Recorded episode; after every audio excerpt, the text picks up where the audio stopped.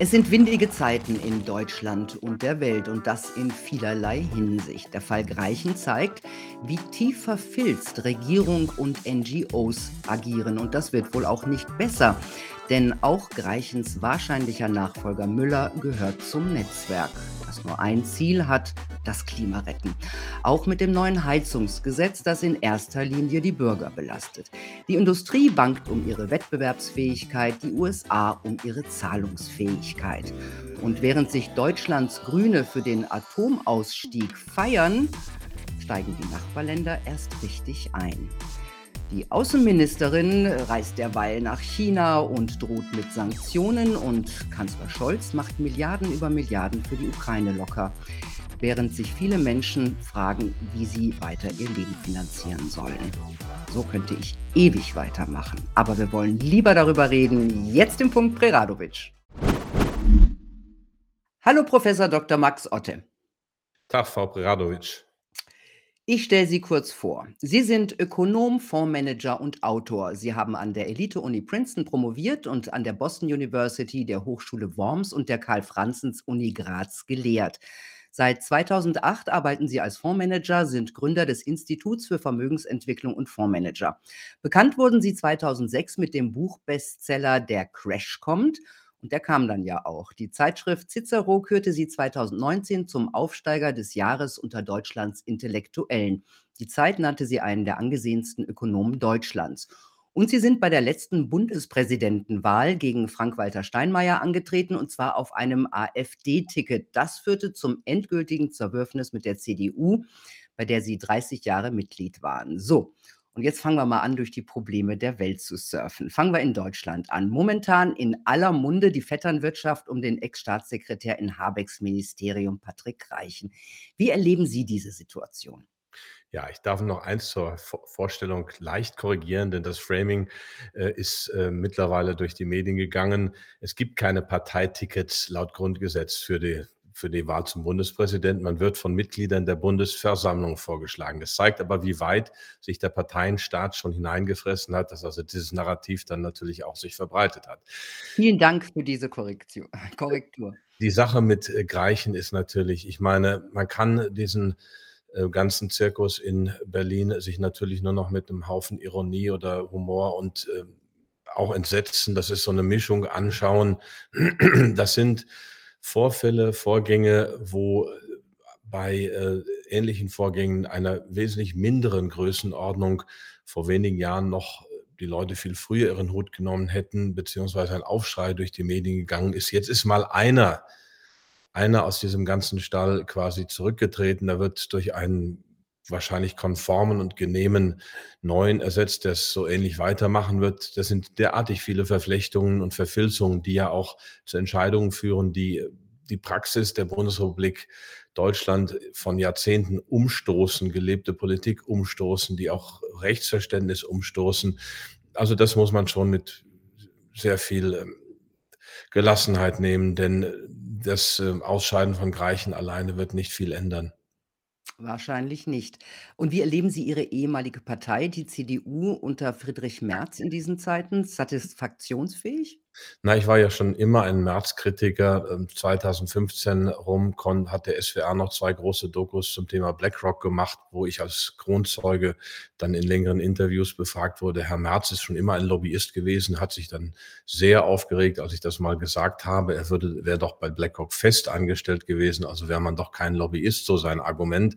Das ist natürlich völliger Blödsinn. Herr Merz ähm, ist Lobbyist im Diensten einer sehr mächtigen, unheimlichen amerikanischen Fondsgesellschaft gewesen. Die haben mittlerweile, ich glaube, sieben Billionen an Vermögen, das sie verwalten und sind. Ich glaube, zehn sind sogar. Oh, zehn, ich bin sogar ein bisschen raus. Wahrscheinlich sind sie da aktueller. Ähm, unheimlich mächtig. Also ich, ich verfolge das gar nicht mehr so eng, wie Sie sehen, weil die Macht dieses Konzerns mittlerweile sich über die ganze westliche Welt erstreckt. Es gibt ja auch einen Deal zwischen Zelensky und BlackRock zum Wiederaufbau der Ukraine. Da muss man sie natürlich vorher schön kaputt machen, dass man dann das Geld hinwerfen kann, sage ich jetzt mal halb zynisch. Aber äh, das sind Zustände, ähm, die, selbst wenn man 2006 ein Buch Der Crash kommt geschrieben hat, die man sich so nicht erhofft und erwartet hat. Ja, BlackRock soll ja auch den Green Deal der EU, ähm, von Frau von der Leyen umsetzen, also eine wahrlich, ähm, große Macht. Ja, Ja, Klima und Krieg scheinen ja momentan die einzig wichtigen Themen für die deutsche Regierung. Dafür wird jede Menge Geld ausgegeben. Nun ist Deutschland vor allem ein Industriestandort. Wie beurteilen Sie die Zukunft der deutschen Wirtschaft? Also, wir sind noch nicht die Klippe runtergefallen oder vielleicht sind wir auch so in so 'nem Bild wie bei Roadrunner, der dann schon über der Klippe drüber ist, wo die Beine dann leer drehen und irgendwann geht's dann im Sturzflug runter. Vielleicht sind wir da jetzt schon und uns trägt noch ein gewisses Momentum nach vorne, aber es sieht natürlich absolut düster aus und im Prinzip, ähm, brechen alle Säulen der Wirtschaft weg. Wir waren man man muss das fast wehmütig sagen, vor 110, 120 Jahren ähm, waren wir die Wissenschaftsnation Nummer eins auf der Welt mit bei weitem den meisten Patenten. Deutsch war die Wissenschaftssprache. China hat uns schon vor, ich glaube, circa 10 Jahren überholt bei der Zahl der Patenten. Also in der Forschung sind wir auch nicht mehr so toll. Ähm, also Bildung und Wissenschaft waren die Säule für ein rohstoffarmes Land. Wir hatten mit die erste wir waren mit die Ersten, die die allgemeine Schulpflicht hatten in Rheinland-Pfalz und dann später auch in oder im Rheinland und dann später in Preußen. Ähm, Bildung bricht weg, Forschung bricht weg. Jetzt bricht die Industrie weg, der Mittelstand bricht weg, weil ähm, auch da die Regulierungen, die Auflagen immer stärker werden. Es wird ja scharenweise oder massenweise werden Firmen an Private Equity verkauft. Hinter denen stehen oft auch anglos angelsächsische Finanzinvestoren. Unser Land fährt vor die Wand. Ich meine, das wird jetzt auch schon seit vielen Jahren so gesagt. Ähm, ich kann es nur wiederholen wundere mich, dass es immer noch irgendwie geht. Wir haben ja irgendwo schon erwartet, dass jetzt im Winter vielleicht die Energieversorgung knapp wird und dass wir anfangen zu frieren. Das ist aber irgendwie nicht passiert. Aber irgendwann jetzt ähm, ist der Ofen aus. Ja, die Energiepreise sind in Deutschland konkurrenzlos hoch. Ähm, es kommen immer höhere CO2-Abgaben auf die Industrie zu. Wenn Sie hören, dass der geschasste äh, Wirtschaftsstaatssekretär Greichen noch vor ein paar Wochen gesagt hat, wenn es den Unternehmen zu teuer wird, dann sollen sie halt gehen. Was denken Sie da? Ja, ich denke erstmal, dass diese Leute nichts denken. Ähm, was Greichen in der Wirtschaft macht, macht Annalena Baerbock in der Außenpolitik. Sie blamiert unser Land, sie zerstört unser Land, sie zerstört Beziehungen, diplomatische Traditionen. Diese Menschen, man muss das sagen, sind instrumentalisiert, sie sind in ihrem Rädchen, sie sind in ihren Perspektiven drin, sie sind, man darf dann auch das Weltwirtschaftsforum erwähnen, aber das alleine ist es ja nicht. Sie sind im Prinzip ausführende Organe wahrscheinlich amerikanischer Außenpolitik, würden das natürlich nie so sehen. Aber wenn Robert Habeck sagt, er möchte äh, eine dienende Führungsrolle einnehmen, da muss man sich fragen, wem will er dienen? Dem deutschen Volk, das es ja zumindest im Grundgesetz noch gibt, sicherlich nicht. Und da muss man sich schon fragen, was sind die Interessen, die ihn steuern? Und das habe ich damals auch bei Angela Merkel so gesagt. Wonach richtet sie sich aus? Parteien sind streng zentralistisch mittlerweile, vielleicht mit Ausnahme der AfD und der Linken. In der AfD wird noch diskutiert und gestritten. Die anderen Parteien sind auf eine oder wenige Personen ausgerichtet. Also ist im Prinzip, sind die Wähler relativ ein nicht so starker Faktor, möchte ich sagen. Die hat man einigermaßen im Griff. Und äh, wo bekommt man dann seine Signale her? Ich würde sagen, aus den USA, von Großkonzernen, von einem Mediengeflecht. Also man ist dann eher oben horizontal vernetzt und empfängt da Funksignale. Das müssen ja keine direkten äh, Devisen sein. Menschen, die in solchen Positionen sind, sind ja klug und intelligent. Die richten sich dann nach dem Konsens aus und dann passieren solche Katastrophen wie Annalena Baerbock. Mhm. Deutschland ist ja auch beim momentanen Wachstum eines der Schlusslichter Europas. Was bedeutet das für die anderen EU-Staaten, wenn die Lokomotive schwächelt? Ja, die EU lebt schon lange stark von uns. Es wurde immer gesagt, wir haben aber auch große Vorteile von der EU. Das sehe ich gar nicht so, auch durch die Einführung des Euros. Ich war schon von Anfang an ein Euroskeptiker. Ich habe da 1998 in den USA ein Paper zugeschrieben, würde jetzt zu weit führen. Damals hatte ich allerdings eine Fehlprognose insofern, als dass ich gesagt habe, der Euro hat große Konstruktionsfehler und in ungefähr zehn Jahren, 2008 wäre das gewesen, wird er wackeln und dann wird Brüssel wackeln, weil man merkt, dass Brüssel große Konstruktionsfehler hat. Aber das Gegenteil ist passiert. Die Schrauben wurden immer enger angezogen. Die Macht in Brüssel hat sich ausgeweitet. Das ist ein technokratisches Monster geworden. Ähm, wenn Deutschland weiter wackelt, wird es natürlich schwierig für Europa. Europa ist insgesamt natürlich in einer schwierigen Lage dadurch, dass jetzt Europa in der Ukraine gespalten ist, denn Europa geht bis zum Ural und äh, vielleicht weiter, also zumindest mal bis zum Ural. Und diese Spaltung äh, koppelt uns natürlich von russischen Rohstoffen ab. Das hat ja der Stratege George Friedman 2014 auch mehrfach gesagt. Das wäre seit langem das Ziel amerikanischer Außenpolitik gewesen und war er damals nicht in einer offiziellen Funktion, sondern ist halt in einem Think Tank gewesen. Aber er hat gesagt, seit 100 Jahren ist es das Ziel gewesen, ähm, amerikanische Außenpolitik die Verbindung von deutscher Technologie und russischen Rohstoffen zu verhindern. Aber das ist ja nicht das Einzige. Dieser Streit, diese Sanktionen sind eine große, große Last für Deutschland, damit für Westeuropa. Also nicht nur Deutschland befindet sich im Sinkflug, ganz Westeuropa ist ökonomisch im Sinkflug. Die französische Industrie war schon vor dem Ukraine-Krieg massiv angeschlagen, ist eigentlich seit der Finanzkrise nie so wirklich wieder auf die Beine gekommen. Die deutsche ist wieder auf die Beine gekommen, aber es sieht nicht nur in Deutschland düster aus, es sieht für ganz Europa düster aus. Was ist denn eigentlich Ihre momentane Prognose für den Euro? Ja, der wird irgendwie weitergeführt werden, denn die zentralwirtschaftlichen, die planwirtschaftlichen Elemente werden immer stärker nach marktwirtschaftlichen Gesichtspunkten wäre er schon länger weg, aber das äh, ist eben keine Marktwirtschaft und ich bin auch kein rein Wirtschaftsliberaler. Ich bin, ich sehe die Wirtschaft eher soziologisch ähm, und Markt und Macht, Politik und Markt gibt es in jedem System. Die Frage ist, wie die Mischung ist, ob diese Mischung gesund ist. Und jetzt haben wir halt eine Vermachtung der Politik, eine Kartellisierung. Ähm, die großen Akteure werden immer stärker, auch zum Beispiel durch viele, viele Auflagen, denn diese Auflagen beinhalten dann ein gewisses, gewisse Fixkosten. Ich mache ein ganz einfaches Beispiel. Sie brauchen heutzutage eine Lizenz oder einen Schein, wenn Sie als Schreiner Türen machen. Da müssen die Brandschutz, äh, brandsicher sein und so weiter. Wenn Sie jetzt im Jahr nur zwei, drei Türen machen, lohnt sich das nicht. Wenn Sie 100 oder 200 Türen machen, dann können Sie diesen Schein machen. Und so äh, zieht sich das durch die ganze Wirtschaft, dass diese Auflagen, die ja von einer neuen Kaste von Bürokraten sozusagen erlassen werden, im Prinzip die Kleinen aus dem Markt drängen und die Großen begünstigen.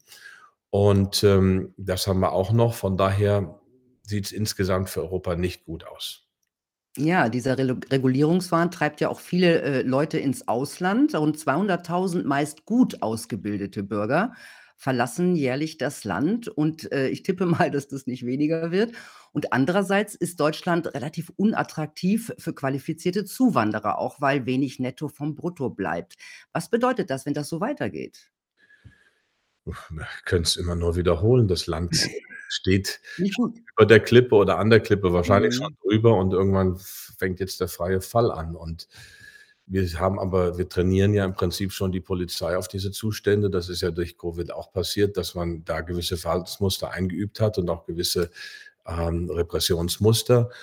Ähm, ich denke, dass man sich darauf vorbereitet. Es ist jetzt schon zehn Jahre her, dass ich mit dem einem Mitarbeiter aus dem wissenschaftlichen Dienst der, des Bundestages sprach, der mir damals sagte, damals schon zehn Jahre her, es ist gerade ein neuer Geheimdienst in Europa entstanden mit 300, 400 Leuten und keiner schreibt drüber. Also der Polizeistaat, der Überwachungsstaat nimmt stark Züge an. Shoshana Zuboff von Harvard schreibt vom Überwachungskapitalismus, aber mittlerweile ist es eben nicht nur der Kapitalismus, also die Großkonzerne, sondern die Politik, der Staat ist eben auch sehr stark ins Überwachungsgeschäft eingestiegen. Ja, und Frau Faeser äh, macht nicht den Eindruck, als wolle sie das stoppen. Ähm, sie sind ja ziemlich gut vernetzt in der Welt. Äh, wie wird Deutschlands Kurs von außen wahrgenommen? Ja, gespalten. Also bleiben wir mal bei den USA. Ich bin ja amerikanischer Staatsbürger seit zwei Jahrzehnten knapp. Auch ganz normal eingewandert. Ich habe ja lange in dem Land gelebt, habe die deutsche Staatsbürgerschaft behalten. Wir haben ja dieselbe Spaltung wie in Deutschland auch in den USA mit anderen Gewichtungen, teilweise mit anderen Themen. Die USA hat auch eine Antifa. Das ist also im Moment der, der beste deutsche Exportartikel. Die treibt sich vor allem in den Städten an der Westküste rum. Also auch in den USA gibt es ja die Spaltung sogenannte Populisten in Anführungszeichen und Eliten oder diejenigen, die gerade an der Macht sind. Das sind dann die Demokraten, aber auch Teile der Republikaner. Ähm, da ist es etwas, die Kräfteverhältnisse etwas ausgeglichener, aber die Demokraten halten sich eben über Joe Biden an der Macht. Also muss man auch, wenn man vom Ausland auf uns schaut, und das ist eben vor allem die USA, ich komme gleich noch zu zwei anderen großen Akteuren, ähm, muss man auch von zwei Perspektiven ausgehen. Ähm, also die Trumpisten würden sagen, Deutschland zahle mehr für die NATO, aber macht ein eigenes Ding und ähm, wir ziehen uns zurück, was ich übrigens begrüßen würde. Also Deutschland wird nicht bedroht. Deutschland ist in der Mitte Europas und ähm, meine Prognose ist, beziehungsweise meine feste Überzeugung ist, dass Putin äh, die NATO nicht angreifen würde. Die Ukraine ist ein Sonderfall, da müsste man ganz, ganz äh, tief reingehen und darüber diskutieren, aber es gibt keine unmittelbare Bedrohung für Deutschland.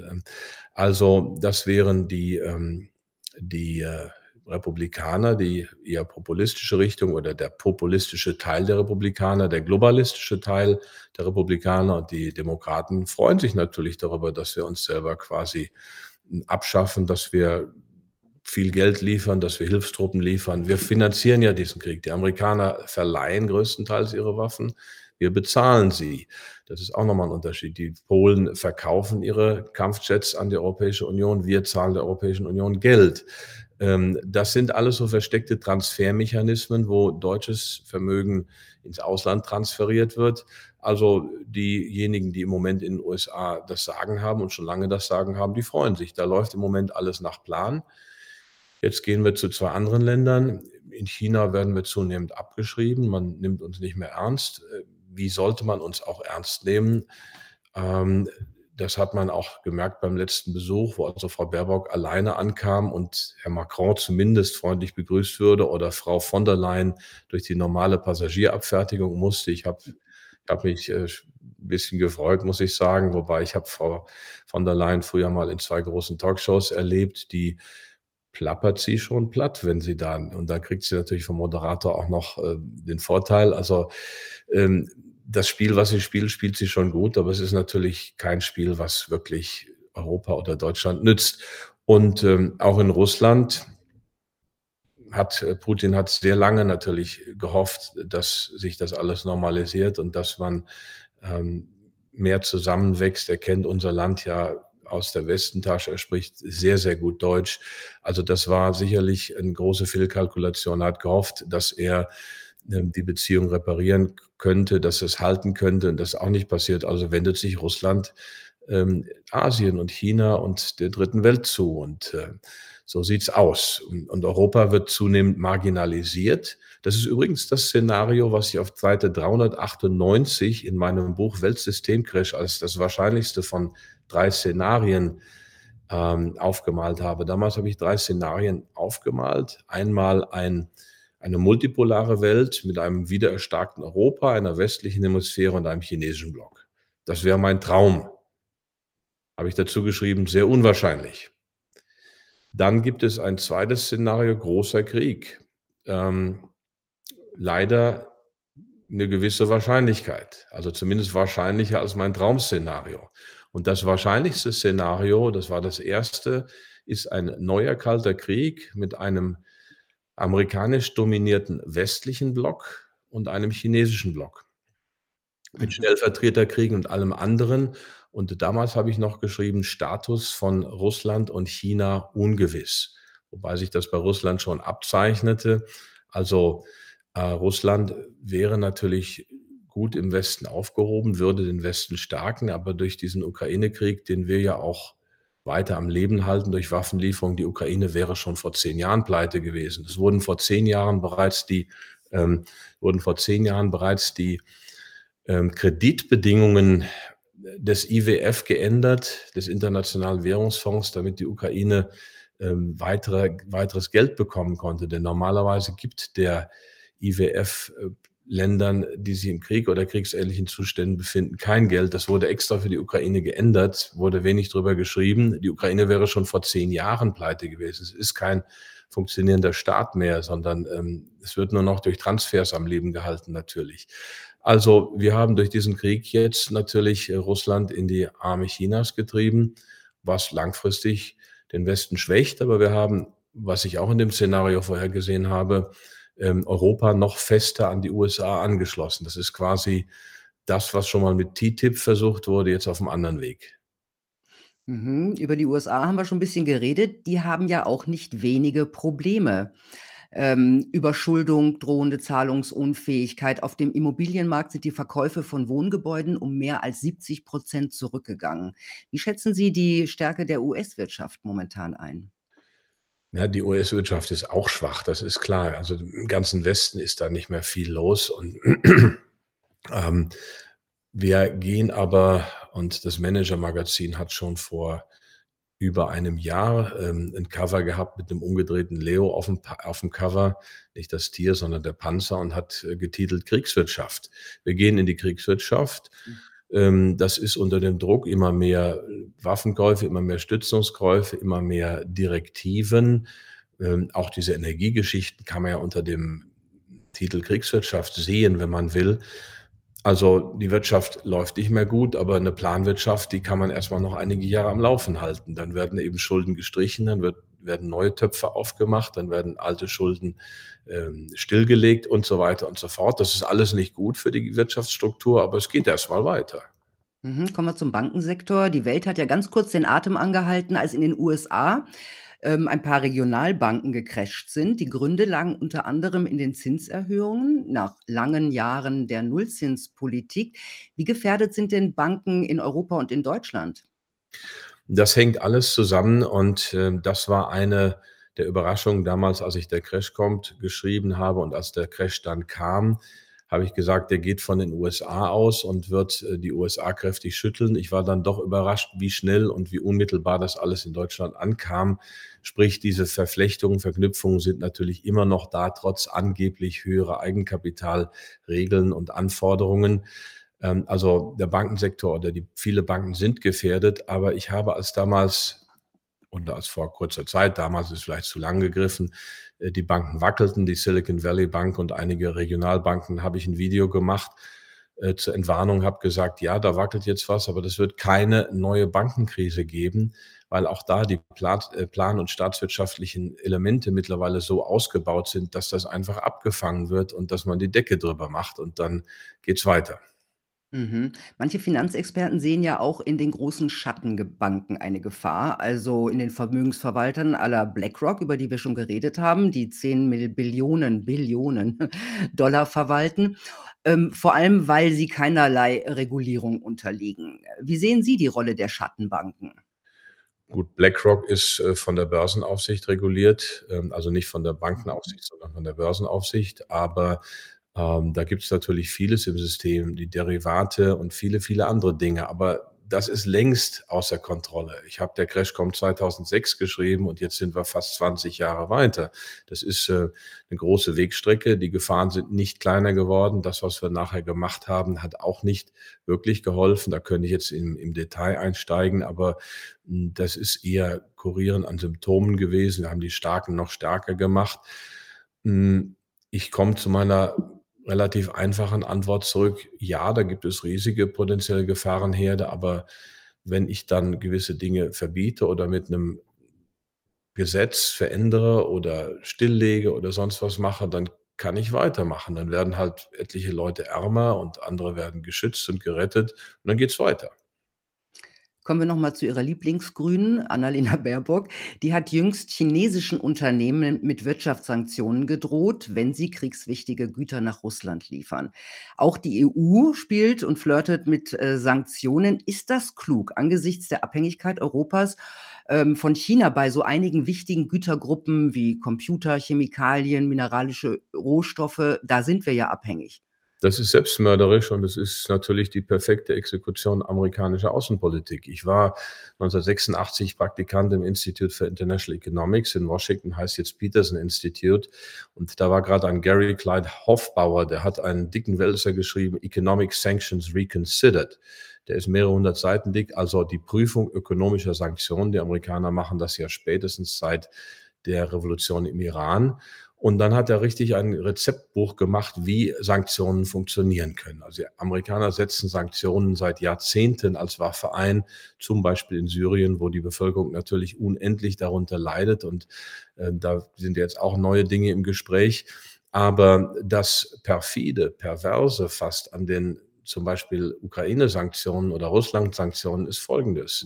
Wir Europäer, und da sind Deutschland und Österreich die Hauptleidtragenden, bekommen Warenexport gestoppt. Wir schicken nichts mehr hin. Wir kaufen nichts mehr oder in bestimmten Waren- und Gütergruppen und es wird immer weiter ausgedehnt. Das äh, schadet unserer Wirtschaft extrem, denn gerade diese beiden Länder hatten natürlich einen starken Osthandel. Die Amerikaner machen einen Großteil ihrer Sanktionen anders. Ähm, sie sanktionieren einzelne russische Personen und betreiben ansonsten munter Weiterhandel in vielen Dingen. Natürlich jetzt nicht mehr in Rüstungs, in wichtigen Rüstungsgütern. Und damit äh, schlagen sie aus amerikanischer Sicht sozusagen zwei Fliegen mit einer Klappe. Sie schwächen Russland und sie schwächen Europa und sie stärken Amerika. Mhm. Der ehemalige australische Premier Keating hat etwas Bemerkenswertes gesagt. China hat, äh, hätte in den Augen der USA die größte Sünde begangen, eine so große Wirtschaft wie die USA aufzubauen. Ist das die vorherrschende Denke in den USA, dieser absolute Anspruch auf die Nummer eins? Das ist ja nicht nur in den USA so. Also ich darf, ähm, die USA sind da sicherlich sehr paranoid und auch sehr äh, bedacht drauf. Also als ich in Princeton anfing zu studieren im September 1989, da war gerade die große Sorge, dass Japan Nummer eins wurde. Also Ezra Vogel, ein Harvard-Soziologe, hatte zehn Jahre zuvor schon ein Buch geschrieben, Japan as Number One. Aber Japan ist es nicht geworden. Also gerade als ich da ankam und als diese Japan-Sorgen, möchte ich mal in Anführungszeichen sagen, auf dem Höhepunkt waren, da begann Japans Krise. Aber China ist natürlich viel, viel größer. Und was da passiert, wie Supermächte denken, können wir uns in Deutschland und in Österreich nicht mehr vorstellen. Die wollen Supermacht sein, die setzen Militär ein, die haben Geheimdienste, äh, die bringen auch Menschen um, wenn es sein muss. Und zwar über die Jahrhunderte, das ist mal mehr, mal weniger, aber es ist immer gängige Praxis gewesen. Ähm, und das ist einfach drin. Wir wollen Nummer eins bleiben. Wir sind die Besten. Wir haben, äh, Madeleine Albright hat gesagt, wir sind die unersetzliche Supermacht, weil wir weiterschauen als andere, sozusagen, weil wir klüger sind als andere. Das ist bei vielen da im Ethos drin, aber vor allem bei den Eliten. Aber das ist kein neues Problem. Das hat der griechische General Thukydides schon vor 440 vor Christus geschrieben in seinem Peloponnesischen Krieg zwischen Athen und Sparta. Es war der Aufstieg Spartas, der die Athener nervös machte und der dann zu diesem 30-jährigen Krieg führte. Ähm, das, äh, John Mearsheimer hat da The Tragedy of Great Power Politics drüber geschrieben. Ich hatte ihn gerade hier zu einem Seminar. Es war sehr anregend. Ähm, er ist Professor an der University of Chicago. Also es ist leider, die Welt ist leider nach wie vor ein anarchischer Ort, in dem, in der es um Macht geht.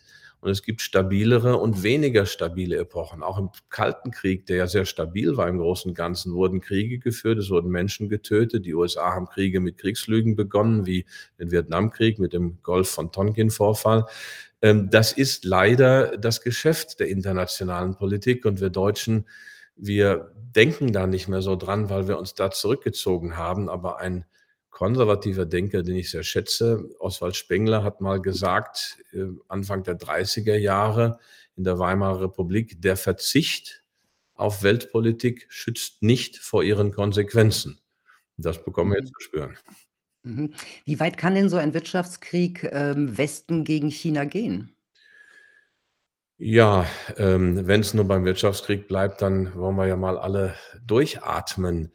Mhm. Ähm, wir haben eine weitgehende Isolation der Blöcke, aber wenn das dann, wenn die wirtschaftlichen Möglichkeiten erschöpft sind und China macht ja weiter, sie haben vielleicht nicht die hochwertigsten Chips, aber sie haben genug Chips, um das, was sie tun wollen, zu tun. Irgendwoher bekommen die Russen auch genug Chips für ihre gesteuerten Bomben und für ihre Marschflugkörper. Das sind vielleicht auch nicht die modernsten, aber es funktioniert das Zeug. Also wenn das dann irgendwann nicht nichts nützt und äh, Im Ukraine-Krieg gab es ja zwei Fehl große Fehlkalkulationen. Einmal Putin am Anfang, wo er sicherlich keinen brutalen Krieg führen wollte. Die Truppen waren gar nicht darauf vorbereitet, weil er gedacht hat, er befreit ein Brudervolk und das ist in ein paar Tagen erledigt. Und die zivilen Toten zum Beispiel im Ukraine-Krieg waren im März 2020 am höchsten. Insgesamt übrigens in Anführungszeichen möchte ich das sagen, weil es natürlich schrecklich ist, aber in Anführungszeichen nur 11.000 zivile Tote. Und die meisten im März 2022, weil damals nämlich die Ukraine auch Zivilisten mit Panzerabwehrwaffen ähm, ausgerüstet hat und zum Teil auch Zivilisten im Einsatz waren. Ähm, ja, Jetzt äh, müssen wir noch mal auf den Faden zurückkommen. Wo waren wir? Wir waren bei China, ja. wie weit der Krieg, ja. also der Wirtschaftskrieg gegen China führen konnte. Und ja. Sie waren, äh, Sie hofften, dass es nur ein Wirtschaftskrieg Ja, ja, das hoffte ich. Und ähm, jetzt sehen wir mal an, dass äh, die Sanktionen haben eine gewisse Wirkung, wie auch jetzt in Russland. Das war, die, das war der Umweg, den ich gemacht habe. Aber China wächst weiter, wo nach es ja aussieht. Dann haben wir natürlich die neuralgischen Punkte Iran das ist ganz wichtig für China und der Iran ist eine eigene Macht und eine regionale Mittelmacht in gewisser Weise wie Russland. Russland ist natürlich noch stärker, aber beides sind keine Supermächte, aber doch souveräne Regionalmächte. Dann wird wahrscheinlich in Iran weiter gezündelt und Taiwan ist das nächste. Und wir haben schon Aussagen von amerikanischen äh, Politikakteuren, dass bevor China ähm, dann Taiwan einnehmen sollte, was ich übrigens nicht glaube. Das wäre eine amphibische Operation. Ich bin kein Militärexperte, aber äh, eine amphibische Operation gegen ein Land wie Taiwan, was doch recht gut gerüstet ist, äh, ist nicht durchführbar in der Form. Das, das müsste scheitern, das wissen auch die Chinesen. Aber falls es dann soweit kommen sollte, gibt es Aussagen aus den USA, dass man dann natürlich Taiwan Semiconductor und die Chipfabrikanten in die Luft sprengt, bevor sie den Chinesen in die äh, Hand fallen. Und auch, auch dafür gibt es ja gewissermaßen Präzedenzen in der Ostsee. Ja, ja, ja, ja, genau. Nord Stream. Ähm, jetzt kommt, also geopolitisch tut sich ja wahnsinnig viel. Sie waren ja auch zwei Jahre Professor für internationale Beziehungen. Und jetzt muss der Westen zusehen, wie sich die Länder des globalen Südens von USA und Europa im Grunde komplett abwenden. Russland und China nähern sich an. Indien gehört dazu, Brasilien. Also die bevölkerungsreichsten Länder machen ihr eigenes Ding. Ähm, ist die Dominanz des Westens ein Auslaufmodell für Sie? Ja, wir sind in so einer globalen Übergangsphase. Natürlich versuchen die USA ihre Stellung zu verteidigen, zu behaupten, mit allen Mitteln kann man fast sagen. Aber rein ökonomisch, rein bevölkerungstechnisch ist das sehr bedroht. Das macht diese Phase eben so gefährlich und so instabil. Also es muss nicht, es muss nicht zum großen Krieg kommen, aber die Gefahr ist riesig. Die Gefahr ist riesig. Und ähm, wenn Sie sagen, die wenden sich alle ab, das ähm, Abwendung vom Dollar ist ja auch ein Thema. Ähm, aber dann haben wir eben auch ein Spiel wie in Pakistan, wo dann auch pro-westliche Eliten, die unter Umständen auch gekauft sind oder beeinflusst sind, äh, die Demokratie mal eben außer Kraft setzen. Und Imran Khan, das, ich bin da auch nicht ganz tief drin, aber es ist ja eine Tragödie, was sich da abspielt. Im Sudan spielt sich eine Tragödie ab. Also im Moment wird fleißig weitergezündelt und ähm, die 22 Staaten der Arabischen Liga haben jetzt Syrien wieder aufgenommen und es geht ja so weit, dass wir uns anmaßen zu sagen, ihr dürft aber die Beziehungen zu Syrien nur dann normalisieren. Das war ja ein Beschluss der Arabischen Liga, dass das gemacht wird, wenn ihr weiter darauf schaut, dass Syrien starke Auflagen einhält. Also diese Instrumentalisierung der amerikanischen Machtperspektive ist schon sehr weit geschritten und es ist völlig klar, dass äh, in der dritten Welt man sich das auf Dauer nicht gefallen lässt, vor allem weil sich die Gewichte so verschoben haben. Ich habe gestern noch ein Paper von Jeffrey Sachs gelesen, der sich auch jetzt mit der Kriegsfrage sehr beschäftigt. Das hat er als Ökonom lange nicht so gemacht, aber er ist da sehr tief eingestiegen und auch sehr besorgt und warnt auch im Bereich von Nord Stream. Der hat mal den ähm, Anteil am Weltsozialprodukt des Westens oder des, des Nordatlantik, der Nordatlantikregion und Greater China sozusagen gegenübergestellt. Und noch 1830, 1840 war Greater China viel, viel wirtschaftlich viel stärker als der Nordatlantik. Und dann wurde der Nordatlantik sehr viel stärker bis 1950. Dann begann sich das zu verschieben. Und jetzt ist China wieder sehr viel stärker. Und eigentlich hat China äh, den, äh, die USA schon 2013 überholt, wenn man nach Kaufkraftparität geht, also nicht nach den mhm. nominalen Zahlen, die beim Internationalen Währungsfonds und bei der Weltbank stehen, sondern was kann mit diesen Summen dann im jeweiligen Land gekauft werden an tatsächlichen Waren und Dienstleistungen. China ist schon lange größer als die USA und all das ist keine angenehme Weltlage. Ne, ist es nicht. Kommen wir noch mal auf den Dollar zurück. Also, Russland und China machen schon Geschäfte im mit dem chinesischen Yuan statt dem Dollar. Saudi-Arabien überlegt auch, den Petrodollar den Rücken zu kehren. Was passiert, wenn sich alle diese Länder, die zum Beispiel in BRICS zusammengeschlossen sind oder der Shanghaier Organisation für Zusammenarbeit also, wenn sich diese Länder vom Dollar abwenden, was passiert dann? Ja, die USA müssen ja irgendwie ihren Apparat finanzieren und, ähm, brauchen Geld. Dann ist natürlich die Rolle des Dollars extrem eingeschränkt. Ich glaube nicht, dass der Dollar implodieren wird. Also, es er wird ja weiterverwendet. Es war ja auch mit dem britischen Pfund nach 1919 nicht so, dass es implodierte, aber es ging halt kontinuierlich zurück und Es ist Großbritannien unwichtig ja, Großbritannien wurde immer, äh, schwächer ökonomisch. Das hat ja lange gedauert und ist immer noch nicht besonders stark. Also, von daher so was Ähnliches passiert da auch. Die USA müssen sich weiterfinanzieren. Sie werden sich das Geld auf anderem Wege holen, nicht mehr über die Weltreservewährung, sondern durch direkte Transfers aus Europa. Zum Beispiel, wenn, ähm, Deutschland ein gemeinsames Flugzeugprojekt mit Frankreich zu Beginn des Ukraine-Krieges streicht, ein ein äh, ein Kampfflugzeugsprojekt und das die Flugzeuge überteuert in den USA einkauft zum doppelten oder dreifachen Preis dessen, was die Schweiz bezahlt für dieselben Flugzeuge. Also, so wird quasi werden, die Protektorate ausgenommen. Auch das hat Thukydides übrigens sehr schön im Peloponnesischen Krieg beschrieben. Die Athener hatten Verbündete, ähm, das waren ja Stadtstaaten und die mussten Schiffe stellen mit 'ner Flotte, damit man sich im Zweifelsfalle verteidigen konnte. Irgendwann haben die Athener gesagt: „Ach, das machen wir doch für euch und, ähm, ihr müsst uns nur Geld geben.“ Und das ging auch ganz gut, aber als dann die Schiffe und die Flotte weg waren, wurden die Geldforderungen natürlich immens. Und das passiert bei in Deutschland grade auch. Deutschland wird ausgepresst wie eine Zitrone und da bleibt nicht viel übrig. Mhm, in Sachen Geld tut sich ja noch viel mehr. Ähm, das das digitale Zentralbankgeld steht schon vor der Tür, nicht nur in Europa, überall auf der Welt, ähm, wird geprobt, wie das mit dem digitalen Geld ist. Wie stehen Sie dazu? Das ist das natürlich das absolute Horrorszenario. Ich habe grad gestern, vorgestern mir auch 'n paar, ähm, Videos angeschaut, äh, zur Entwicklung der KI, der künstlichen Intelligenz, ähm, und habe dann auch mich mal bei ChatGPT angemeldet. Also, Harari hat grad 'n sehr gutes, ähm, Video zur künstlichen Intelligenz gemacht. Äh, ich empfehle es jedem. Es ist sehr beängstigend. Der ehemalige oder einer der Entwickler in dem Bereich von Google hat sich, ähm, von Google losgesagt. Ist aber auch schon 75, um freier sprechen zu können. Die sind alle sehr besorgt. Das ist jetzt 'n ganz eigenes Thema. Ähm, aber zurück zu den digitalen Währungen. 2016 habe ich 'n kleines Büchlein geschrieben, „Rettet unser Bargeld“. Mhm. Und, äh, danach habe ich mit Joachim Stability und Thorsten Schulte zusammen meine die erste Demonstration meines Lebens gemacht, ähm, vor der Frankfurter Hauptwache zum Thema Bargeld bewahren, weil das Thema seit 2014 virulent ist. Wenn wir digitale Währungen bekommen und die Staaten arbeiten natürlich daran, die anderen Kryptowährungen zu verdrängen, wobei Kryptowährungen falsch ist. Kryptos sind für mich Waren. Das sind Tauschgüter, die im Wert stark schwanken. Bitcoin und so weiter sind keine Währungen.